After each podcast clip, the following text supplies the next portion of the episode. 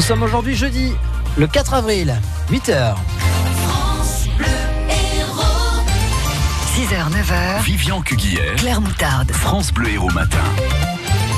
À la une ce matin, un détenu dangereux sorti de prison à cause de la lenteur de la justice.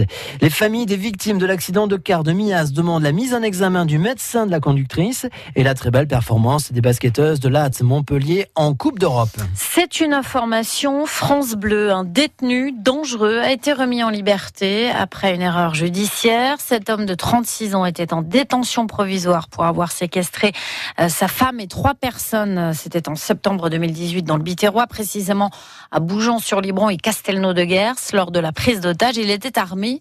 Le RAID avait même dû intervenir pour libérer tout le monde. C'est dire sa dangerosité. En fait, ce qui s'est passé, c'est que son avocat a fait une xème demande de remise en liberté et la chambre d'instruction de Montpellier a rendu sa décision avec une petite journée de retard, 21 jours au lieu de 20.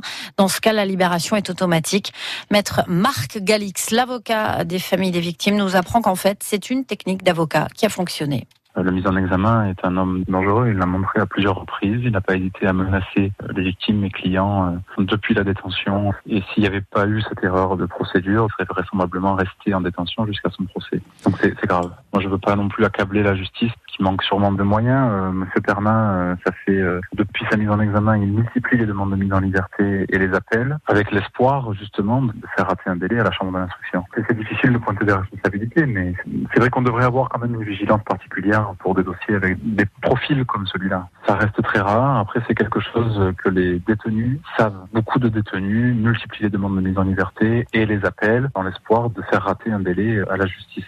Généralement, et les juges d'instruction et la cour d'appel sont assez vigilants pour que ça n'arrive pas. Malheureusement, euh, je connais pas les chiffres, mais euh, sûrement une fois sur mille, une fois sur deux mille, il y a un délai qui est dépassé. Alors cet homme sera cependant soumis à un contrôle judiciaire très strict. Il doit se présenter deux fois par jour aux forces de l'ordre. Il doit quitter le département de l'Hérault d'ici demain. Les victimes, elles sont en panique ce matin. Elles envisagent même de déménager. Les familles des victimes de l'accident de car de Mias demandent la mise en examen du médecin de la conductrice. Oui, 16 mois après l'accident de car de Mias qui a coûté la vie à six collégiens. L'avocate des familles de trois victimes demande la mise en examen du médecin généraliste. La zoplicone, le médicament contre l'insomnie qu'elle prenait, pourrait être à l'origine du drame de décembre 2017 euh, près de Perpignan. Révélation ce matin de nos confrères de France Info qui ont pu en fait consulter les réquisitions judiciaires adressées à Sanofi dans le dossier, un que vous avez pu voir, Delphine Gauthiot. Il y a d'abord cette photo que Sanofi adresse au juge d'instruction du pôle accident collectif de Marseille. Sur la boîte de Zoplicone, l'hypnotique commercialisé sous le nom d'Imovan, on voit un triangle rouge avec le dessin d'une voiture à l'intérieur et cette légende attention danger, ne pas conduire. Puis il y a cette réponse de la multinationale à la demande de la magistrate. La Zoplicone peut influencer de façon conséquente l'aptitude à conduire avec des risques de somnolence, d'allongement du temps de réaction et une diminution de la vigilance particulièrement pendant les 12 heures qui suivent la prise du médicament. Pour les parties civiles, cela explique ces secondes d'absence de la conductrice avant son coup de frein brutal et tardif face à la barrière baissée du passage à niveau. Autre point qui pose question, les effets secondaires ont-ils pu être accentués par la durée du traitement?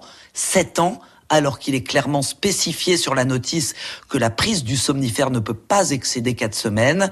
Jeanne Collard, avocate de trois familles, va demander à la justice d'entendre le médecin généraliste de la conductrice qui lui a régulièrement renouvelé ses ordonnances. Delphine Gauthiot, l'ex-patron de Renault-Nissan, à nouveau arrêté au Japon hier pour des soupçons de malversation financière. Une procédure extrêmement rare. Carlos Ghosn clame toujours son innocence. Hier, avant son arrestation, il promettait de faire des révélations lors d'une conférence, une conférence de presse qu'il avait fixée à jeudi prochain. Grève dans les écoles, collèges et lycées aujourd'hui. Oui, une mobilisation à l'appel de sept syndicats pour protester contre la réforme Blanquer. Le projet de loi sur l'école de la confiance inquiète les enseignants et les parents. Inquiétude notamment autour des maths qui deviennent facultatives euh, à partir de la première et du statut des directeurs d'école qui pourrait disparaître à certains endroits. Euh, manifestation prévue aujourd'hui à 14h au Pérou à Montpellier. Une délégation d'enseignants sera, se rendra également au rectorat pour remettre une lettre à la rectrice à 16h. Ce sera à Montpellier, là aussi. Trois enfants sur quatre respirent un air toxique en France. Constat fait par l'UNICEF ce matin, euh, qui publie pour la première fois un rapport sur l'impact de la pollution de l'air sur la santé des enfants. Même si la pollution peut avoir plusieurs sources, l'UNICEF cible dans son travail celle liée au trafic routier en ville pour euh, l'organisme international, le fait de vivre à proximité d'un axe routier provoquerait 15 à 30% de nouveaux cas d'asthme chez les plus petits. Des retenues hivernales pour pallier l'absence d'eau dans le département de l'Hérault. Neuf sites potentiels ont été identifiés par le conseil départemental pour y installer des bassins d'ici 2030 car les barrages existants ne suffisent plus. L'objectif, eh bien, c'est d'apporter de l'eau aux agriculteurs et viticulteurs qui ne sont pas reliés au réseau d'irrigation. 22 000 hectares supplémentaires pourraient ainsi être irrigués dans les prochaines années, l'Hérault étant le seul département de la façade méditerranéenne méditerranéenne à s'engager dans cette dynamique-là. L'accès à l'eau pour tous est primordial pour l'avenir de la profession, Stéphane Pocher.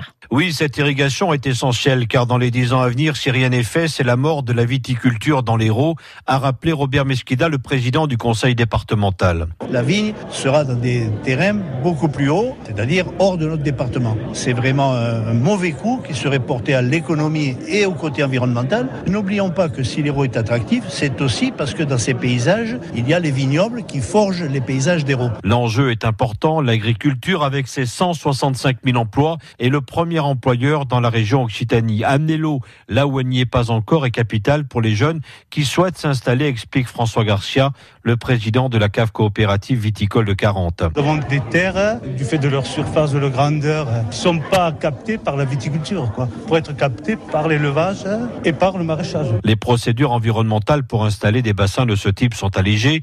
Denis Cartier, réélu président de la Chambre régionale d'agriculture d'Occitanie, se félicite d'un tel investissement. C'est remarquable parce que c'est le seul département sur la façade méditerranéenne qui a enclenché cette dynamique-là. Et donc, parce que c'est un bon début, il y a de belles perspectives et donc on a besoin derrière ça qu'il y ait des gens qui se mobilisent par territoire. Parce qu'on ne dit pas je veux l'eau aujourd'hui pour l'avoir demain. À ce jour, aucune date n'est encore arrêtée pour la construction de ces retenues d'eau. Mais plus de 310 millions d'euros seront investis dans la prochaine décennie pour euh, cette irrigation. Le Conseil d'État qui donne raison au département sur le tracé du lien, un tronçon de près de 8 km qui va de Saint-Gély-du-Fesque à Grabel et qui manque aujourd'hui pour boucler euh, ce qu'on appelle la rocade nord. C'est un revers pour le comité de riverains du lien et la commune de Grabel qui avait déposé un recours. On estime que 25 000 véhicules l'emprunteraient chaque jour.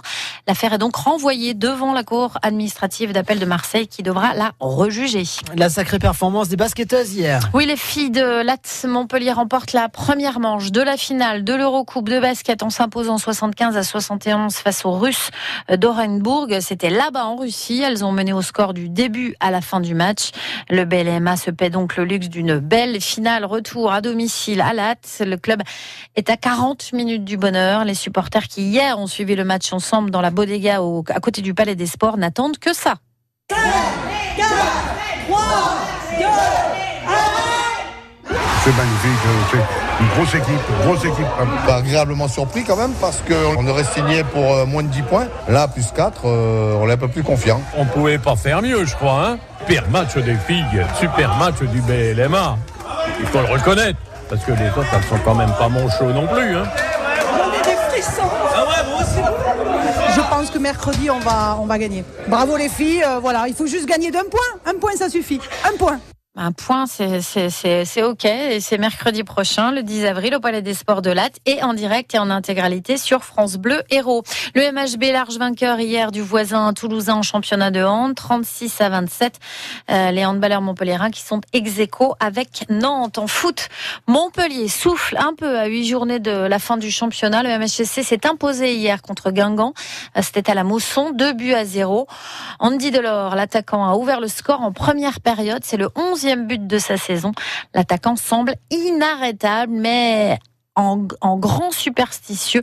Il préfère répondre à France Bleu Héros avec autodérision et humour. Tu vas me porter la masse. tu marques plus la semaine prochaine, je te revois là, on va s'embrouiller là, je rigole. Non, mais en tout cas, ouais, c'est bien. Je suis, franchement, je suis content parce que je prends du plaisir. Franchement, ça faisait 15 jours où j'étais à la maison, je m'emmerdais un peu, donc j'avais envie de, de, me défouler un peu, mais en tout cas, ça fait du bien. Voilà, après, euh, on avait envie, on connaît les joueurs qu'on a, aussi euh, l'état d'esprit qu'on a, et on avait envie de jouer, de prendre du plaisir, et en tout cas, on l'a pris ce soir, et c'est bien.